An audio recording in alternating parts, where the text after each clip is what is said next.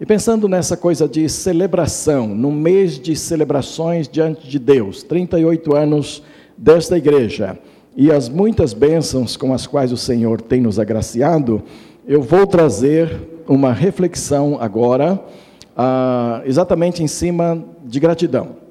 Nós vamos ministrar a ceia do Senhor hoje, e o desafio é que o façamos com muita gratidão no nosso coração, com inteira gratidão ao nosso Deus. Abra a sua Bíblia no Salmo 116. É um salmo de um autor desconhecido, mas é um salmo de uma linguagem muito comum em relação aos outros salmos que nós temos na palavra de Deus. Alguns salmos, ah, como Hebreus, ah, não se definiu ainda, não se chegou ao conhecimento do autor, e este é um deles. É um salmo que apresenta uma gratidão no nível pessoal, o salmista apresenta pessoalmente a sua gratidão a Deus. E eu estou trazendo para que a igreja, como igreja do Senhor, hoje apresente a sua, apresente a sua gratidão também. Isto ah, não significa que exclui a sua gratidão pessoal, pelo contrário. Quanto mais gratidão pessoal nós tivermos aqui na igreja nesta manhã, mais o somatório desta gratidão aparecerá como igreja do Senhor grata a Deus, tá bom? E estamos muito gratos a Deus também, porque algumas coisas têm acontecido nesta semana. Há um grupo lá na nova sede fazendo o curso Veredas Antigas, é um curso direcionado para cura interior, para tratamento da alma, da vida e este grupo está muito animado lá. O curso encerra com o almoço de hoje. Os irmãos devem orar e acompanhar esses nossos irmãos que estão ali. E também nessa semana a igreja ganhou mais três bebês. Que igreja abençoada, né? Os bebês vêm assim, naturalmente chegam. E na sexta-feira eu tive a oportunidade de conhecer os três. Eu estava fora até quinta-feira e na sexta-feira foi o dia de visitar bebês e mais alguns atendimentos aqui na igreja. Que alegria. Pedro, Pedro e Guilherme, dois Pedros e um Guilherme, um time fantástico, viu? De meninos que estão aí também para glorificar o nome do Senhor. Daqui a pouco serão apresentados à igreja e nós devemos orar então por eles. Você já encontrou o Salmo 116? Eu, eu fiz tudo isso aqui para você chegar lá no Salmo 116, tá bom?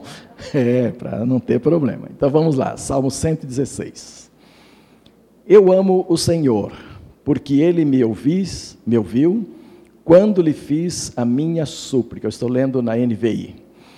Ele inclinou os seus ouvidos para mim, eu o invocarei toda a minha vida. Veja que é bem pessoal, uma relação muito pessoal com Deus, um tratamento muito pessoal uh, com Deus. As cordas da morte me envolveram, as angústias do Sheol vieram sobre mim, aflição e tristeza me dominaram. Então clamei pelo nome do Senhor: livra-me, Senhor. O Senhor é misericordioso e justo. O nosso Deus é compassivo. O Senhor protege os simples. Quando eu já estava sem forças, ele me salvou. Retorne ao seu descanso, ó minha alma, porque o Senhor tem sido bom para você. Pois tu me livraste da morte, livraste os meus olhos das lágrimas, os meus pés de tropeçar, para que eu pudesse andar diante do Senhor na terra dos viventes. Eu criei, ainda que tenha dito, estou muito aflito, em pânico eu disse: ninguém merece confiança. Ninguém merece. Está aqui na palavra, viu a expressão que todo mundo está usando hoje e eu vou tratar um pouquinho. Quem é que não merece confiança aqui? A decepção do salmista aqui é com Deus ou com os homens? Você tem uma versão que diz assim: todo homem é mentiroso. Tem isso? Já leram aí? Todo homem é mentiroso. O salmista está decepcionado com os homens, não com Deus. Um dos maiores problemas gerado, gerados hoje nas igrejas evangélicas é que as pessoas se revoltam com Deus por causa de homens mentirosos, de homens que não observam a palavra, que não são sérios diante de Deus e que ensinam heresias e que fazem profetadas e tudo isso e leva as pessoas a se decepcionarem com Deus. Aqui nós temos um homem que está abrindo o coração para Deus, está se abrindo para o Senhor e está dizendo: é perigoso confiar no homem. né? Então ele está decepcionado com o homem, não com Deus. Como posso retribu retribuir ao Senhor toda a sua bondade para comigo? Erguerei o cálice da salvação e invocarei o nome do Senhor. Cumprirei para com o Senhor os meus votos, na presença de todo o seu povo. O Senhor vê com pesar a morte dos seus fiéis. Senhor, sou teu servo. Sim, sou teu servo, filha da tua serva. Livraste-me das minhas correntes. Oferecerei a ti um sacrifício de gratidão. Você tem uma versão aí que diz sacrifícios de louvor a Deus, né?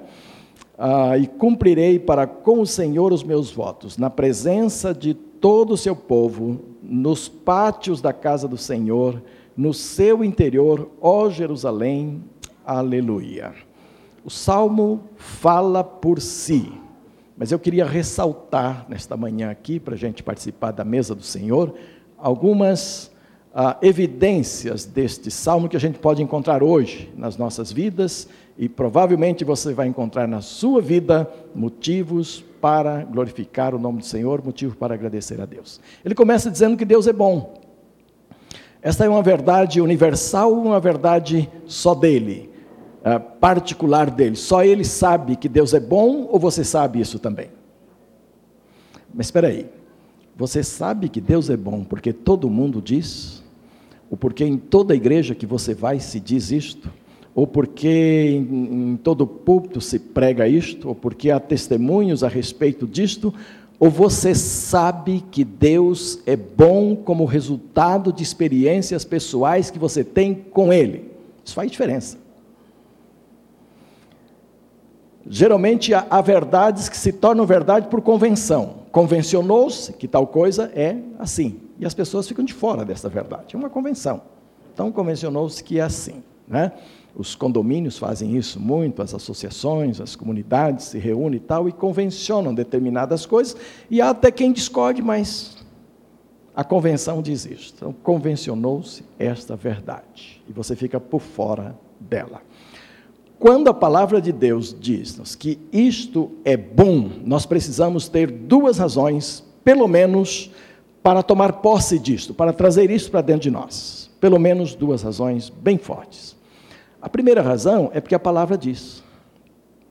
E se a palavra de Deus diz que Deus é bom, esta é uma verdade que eu preciso me apropriar dela. Esta é uma verdade que eu preciso trabalhar a minha mente, o meu coração, sempre para que eu nunca venha duvidar da bondade de Deus, porque os dias poderão ser transformados, poderão ser diferentes.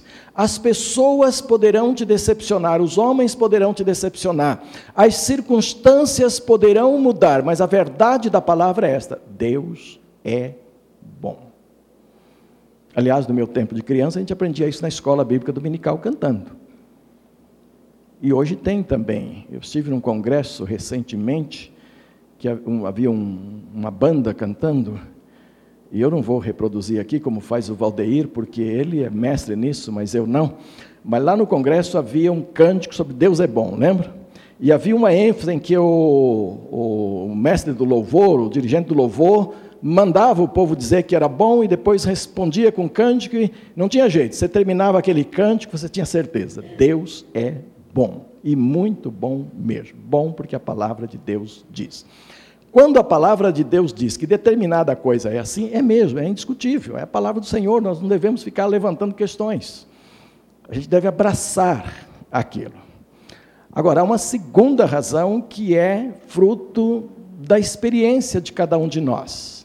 É preciso crer que Deus é bom porque a palavra de Deus diz isto, e é preciso entender que Deus é bom porque ele se manifestou na sua vida de forma boa, de forma agradável.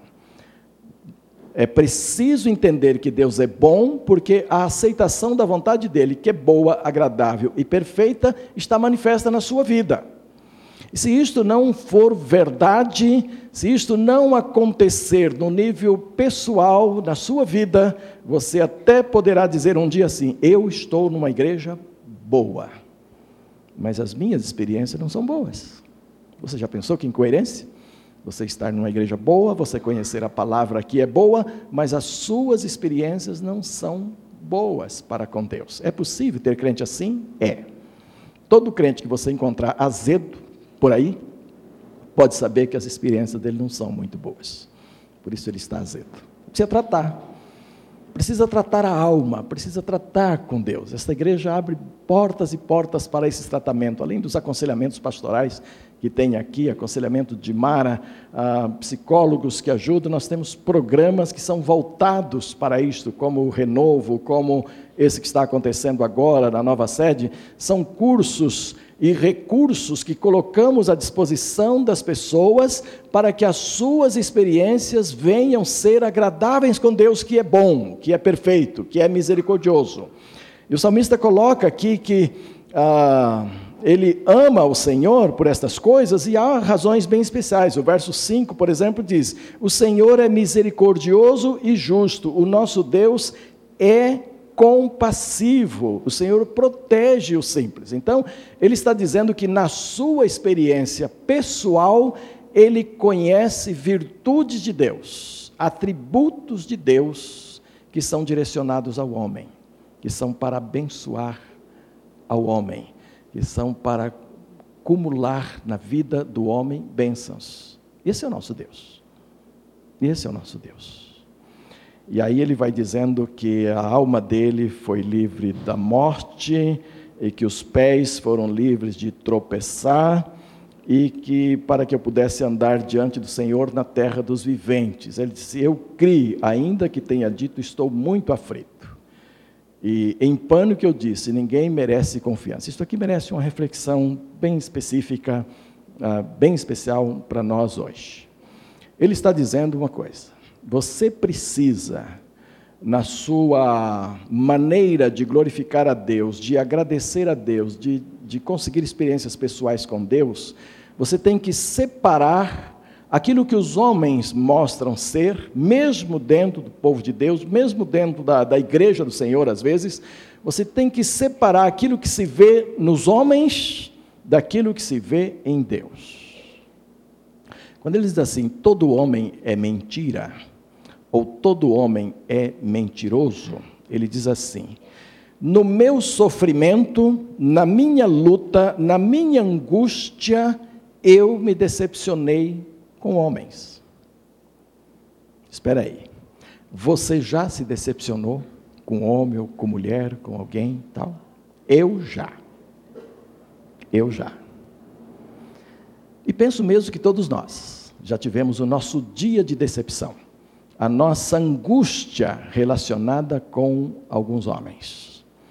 Muito especialmente líderes, líderes que se despontaram no meio do povo de Deus, deram uma benção muito grande e de repente chutaram o balde, caíram e não deram satisfação. Era uma mentira. E isso decepciona a todos nós. E muitas vezes você está crescendo num ambiente, você elege um homem, uma mulher como modelo, elege um casal como modelo para a sua vida. Isso acontece muito com jovens. E eu que dou muito aconselhamento e trato dos jovens na época do casamento, recebo do meu gabinete de trabalho, há jovens que vêm aqui e dizem, olha, um casal que é modelo para mim é o casal tal. Que bom que nós temos modelos. Que bom que nós temos gente que pode ser imitada no nosso meio. Mas é preciso ter um pé atrás sempre. É preciso ter um pé no chão quando o modelo se restringe a homem e mulher. É preciso ter um modelo maior em Cristo. Porque sempre que o modelo for humano, você corre o risco deste modelo te decepcionar. As decepções desse salmista com homens foram tão profundas e tão abrangentes que ele generalizou todo homem é uma mentira. De repente não é bem assim. Há homens que foram justos aos olhos de Deus, há homens que foram chamados amigos de Deus, há homens que viveram com Deus, há homens que souberam se humilhar diante de Deus no momento de pecado. E o salmista chegou a um ponto de generalizar, olhar para todo mundo e dizer: Olha, é como se alguém chegasse aqui e dissesse assim: Eu amo esta igreja por causa do Deus que aí está, do Deus que aí é cultuado. Eu não a amo por causa do pastor. Eu não a amo por causa da equipe ministerial. Eu não a amo por causa dos líderes que estão aí. Você pode amá-los todos, mas se Deus não for a razão maior do seu amor, qualquer hora você pode cair do cavalo. Percebem isto? Essa foi a experiência pessoal do salmista que precisa ser examinada do ponto de vista de que a minha gratidão a Deus e a minha relação com Deus, ela precisa superar toda a relação com o ser humano. E ela precisa então inspirar como vou me relacionar com os homens e amá-los, apesar de suas fragilidades. E assim é que devemos viver no corpo de Cristo. Entendemos que todos nós, entendendo que todos nós precisamos da misericórdia de Deus cada dia para sermos uma bênção no reino do Senhor. E é por isso que a Bíblia diz que a misericórdia do Senhor se renova a cada dia. E eu ouço de vez em quando uma oração muito bonita que diz assim: Senhor, permita que eu mexa na cesta nova da Sua misericórdia, na cesta de café da manhã desta misericórdia, nesse dia que o Senhor está renovando para nós. Maravilha! Deus traz uma cesta de café da manhã cada dia, cheia das Suas misericórdias. E esta é a razão por que é possível permanecer de pé e ser uma benção e até ser modelo para alguns. Mas cuidado porque ainda somos homens, homens e mulheres. E isto é sempre uma exortação para todos nós, porque a Bíblia diz: quem pensa que está em pé, tenha cuidado para não cair. Mas o salmista estava cheio de gratidão ao Senhor, e aí ele diz assim: Como posso retribuir ao Senhor toda a sua bondade para comigo? Verso 12. Como é que eu posso retribuir? A sua versão, a versão que vocês têm aí, diz assim: é, Que darei ao Senhor por todos os benefícios que Ele me tem dado? Como é que eu posso retribuir esta cesta nova de café da manhã, que vem recheada ah, de coisas boas, frutos da misericórdia do Senhor e que Ele coloca na minha mesa cada manhã? Como é que eu posso retribuir isto ao Senhor? Ele dá algumas sugestões que são interessantes. É claro que nós sabemos que nossa justiça é como trapo de injustiça diante de Deus, mas há algumas coisas que nós podemos fazer individualmente e há coisas que nós podemos fazer coletivamente como igreja do Senhor. Então, uma das coisas que ele diz, que tem aplicações para nós hoje, é que é, na próxima Páscoa, eu vou levantar a taça de vinho da Páscoa, eu vou levantar o cálice da salvação e eu vou testemunhar a respeito dele. O que significa isso? Para eles e para nós. É que em toda Páscoa, o chefe da casa em Israel reunia cerca de dez pessoas da família, havia um cordeiro para cada dez pessoas, e então aquelas tribuzinhas que eram maiores, havia mais cordeiros e havia os grupos ali. E o chefe da casa levantava antes da refeição uma taça de vinho perante os seus ali, e recordava a, a libertação do Egito. Dizia para eles como foi que Deus os libertou do Egito. Aquela era a taça da salvação, a taça que representava a retirada do povo de Israel lá do Egito. Ele disse: eu, na próxima Páscoa eu levantarei a taça e vou testemunhar para os meus ali, para aqueles que estiverem comendo a Páscoa comigo, vou testemunhar como nós somos salvos. Irmãos, nós temos uma taça hoje, que não é da Páscoa, que não é da Páscoa, mas que é da ressurreição do Senhor Jesus Cristo, onde ele cumpriu cabalmente a Páscoa e inaugurou uma libertação espiritual para cada um de nós. E então, uma das formas que uma igreja pode, individualmente e coletivamente, a levantar a taça da salvação é exatamente a pregação do Evangelho, falar das pessoas o que Deus tem feito. Quando aquele levantar da taça e explicar, era falar o que Deus tinha feito para eles lá no Egito, como Deus tinha sustentado e como tinha libertado e como eles estavam caminhando agora. Eu vou dizer isso, ele falava. E então, hoje, levantar a taça da salvação significaria você expandir o Evangelho, falar sobre o Evangelho, permitir que o Evangelho que você tem já no coração e que tem transformado a sua vida alcance outras pessoas. Isto é gratidão a Deus. E uma grande gratidão ao Senhor, porque é isso que Ele quer e é para isso que a igreja foi estabelecida. E no caso da Páscoa só havia uma maneira de levantar a taça. Era quando todos estavam reunidos, a carne estava pronta, eles já tinham cingido os seus lombos, havia muito, uh, muito significado nessa, nesse simbolismo todo, e todos estavam prestes para iniciar a refeição da Páscoa. Ela era levantada nesta posição, e todos estavam muito atentos, né? aguardando a refeição, e agora ouvia a palavra do patriarca. Hoje, para se levantar a taça da salvação, há muitas maneiras de fazê-la. Por exemplo, nós, nós podemos fazê-la nos grupos pequenos, que estão reunidos nas suas casas, chamando seu vizinho, chamando o amigo, chamando alguém de trabalho para ir lá ouvir a palavra. Nós temos alguns frutos aqui, tanto de, de, de pessoas que se converteram, como foram discipuladas nas suas casas. O irmão Silva já discipulou alguns lá na sua casa, resultado do, do em casa. E levantar a taça, falar da salvação. Também podemos falar da salvação em momentos os menos esperados possíveis, quando a coisa nem parece ser, o negócio é futebol, o negócio é festa, o negócio é economia, o negócio é crítica. Não, crítica não. O negócio é reflexão sobre o governo, e assim por diante e tal, não é? E nessas reflexões todas que vão acontecendo, é possível introduzir a palavra lá e é possível falar de Jesus.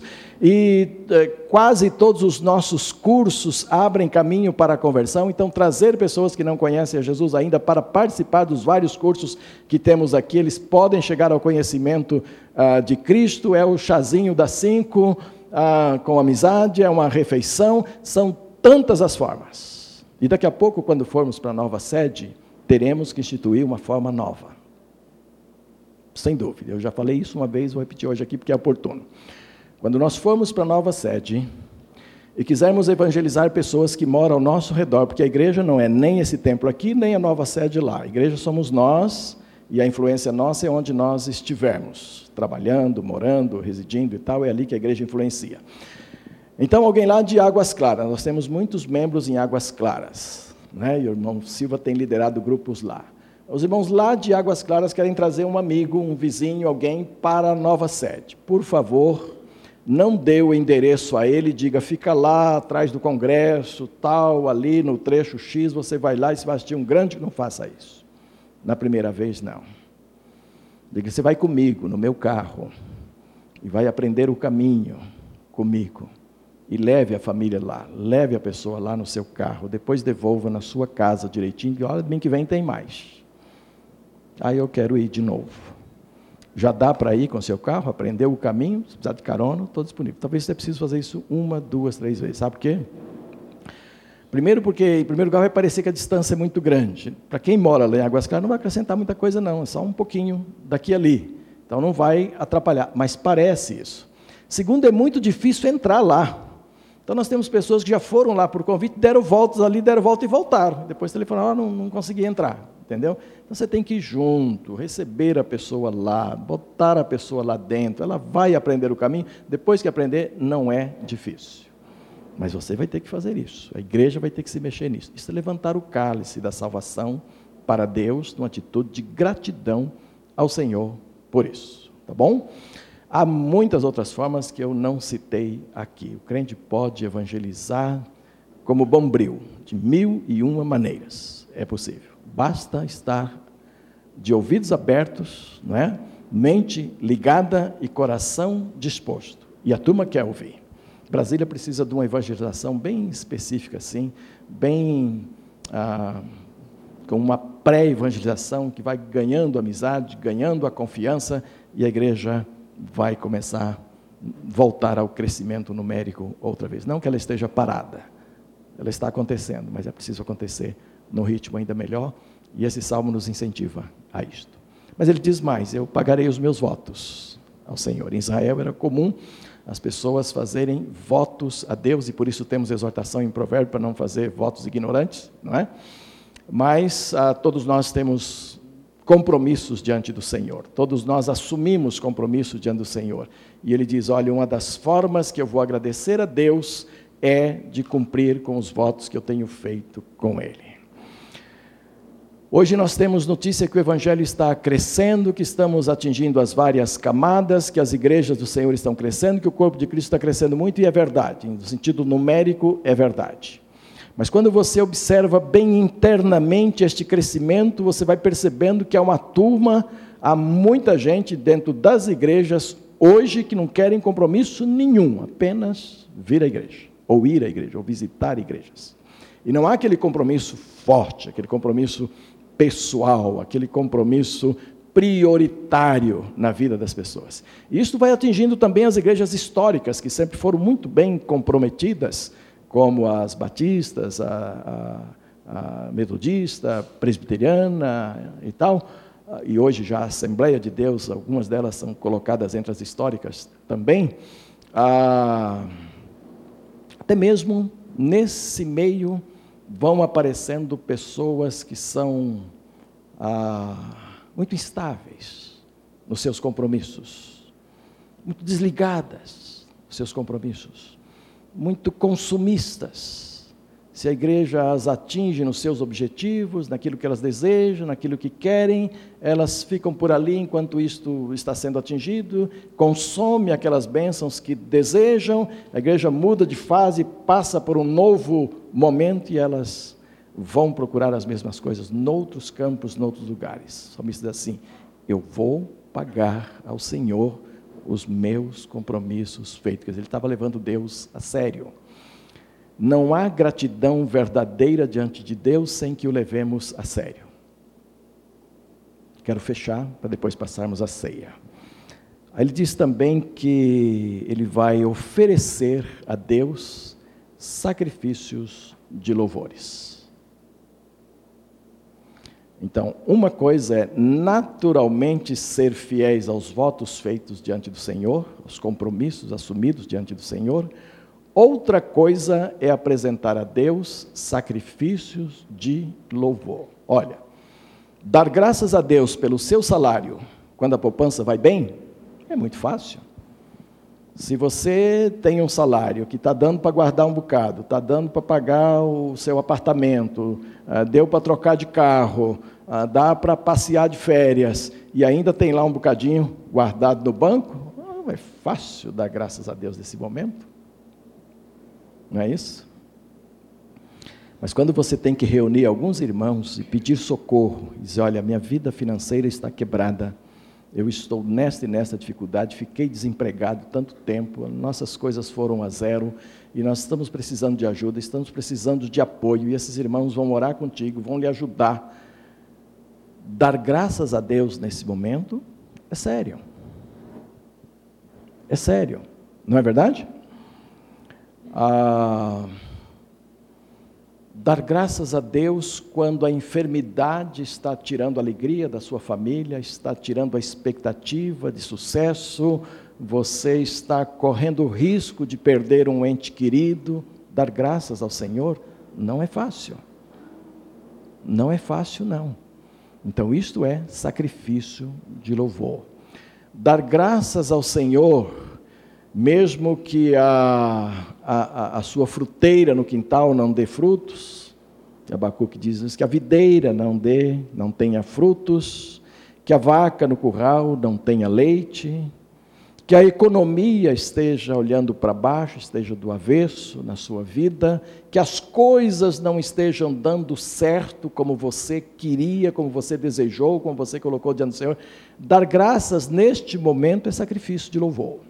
E o salmista disse: Deus é tão bom para mim que, mesmo quando as coisas não estiverem bem, eu vou lhe apresentar sacrifício de louvor. Hoje tem gente que só adora a Deus se ele estiver cumprindo as suas promessas. E exigem.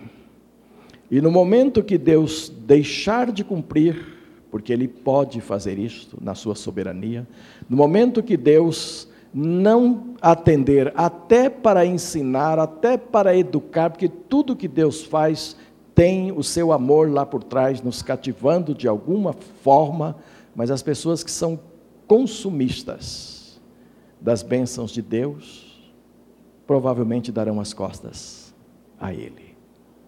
Muito provavelmente. Ou procurarão um outro lugar onde pensam que poderão ter aquelas bênçãos.